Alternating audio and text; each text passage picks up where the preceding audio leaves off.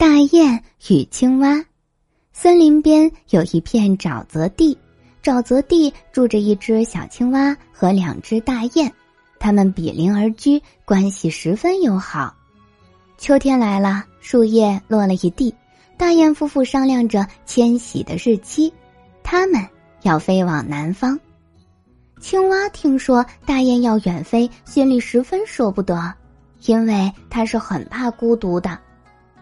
呱呱呱呱，大雁大哥、大雁大嫂，你们走了，谁陪我一起游泳？谁跟我一起玩耍？青蛙越说越伤心，伤心的落下泪来。要是你跟我们一起去就好了，可惜你没有翅膀，不能飞。两只大雁觉得很遗憾。青蛙沉思片刻，突然灵机一动，说。我想出一个好办法，呱呱，你们瞧，这里不是有一根棍子吗？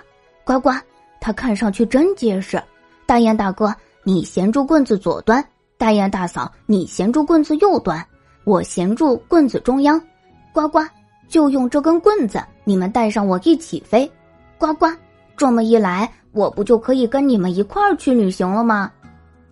这办法好，青蛙，你真聪明。大雁同意了。第二天，他们出发了。两只大雁衔住棍子的两端，青蛙衔住棍子中央。他们一起飞上蓝天。因为是第一次飞行，青蛙很高兴，但它沉住气不吭声，只是紧紧的咬住木棍子。飞呀飞，飞呀飞，飞过大山，来到一个村子的上空。有个庄稼人看见他们，招呼种田人观看。喂，大伙儿快看呀！天上那两只大雁用一根棍子带着个青蛙在飞呢，竟然能想到这么好的办法！大雁真聪明啊！青蛙听了觉得很郁闷，心里直嘀咕：这明明是我想出来的办法，怎么能说大雁聪明呢？但他忍着不说话。紧紧咬住木棍子，大雁继续往南飞，飞呀飞，飞过田野，来到另一个村子。有个男孩抬头看见他们，大声招呼同伴观看：“快看呀，快看呀！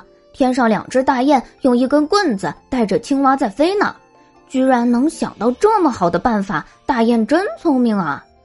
青蛙听了，心里更郁闷了，心想。这明明是我想出来的，怎么能说大雁聪明呢？但他还是忍住不说话，紧紧咬住那根木棍子。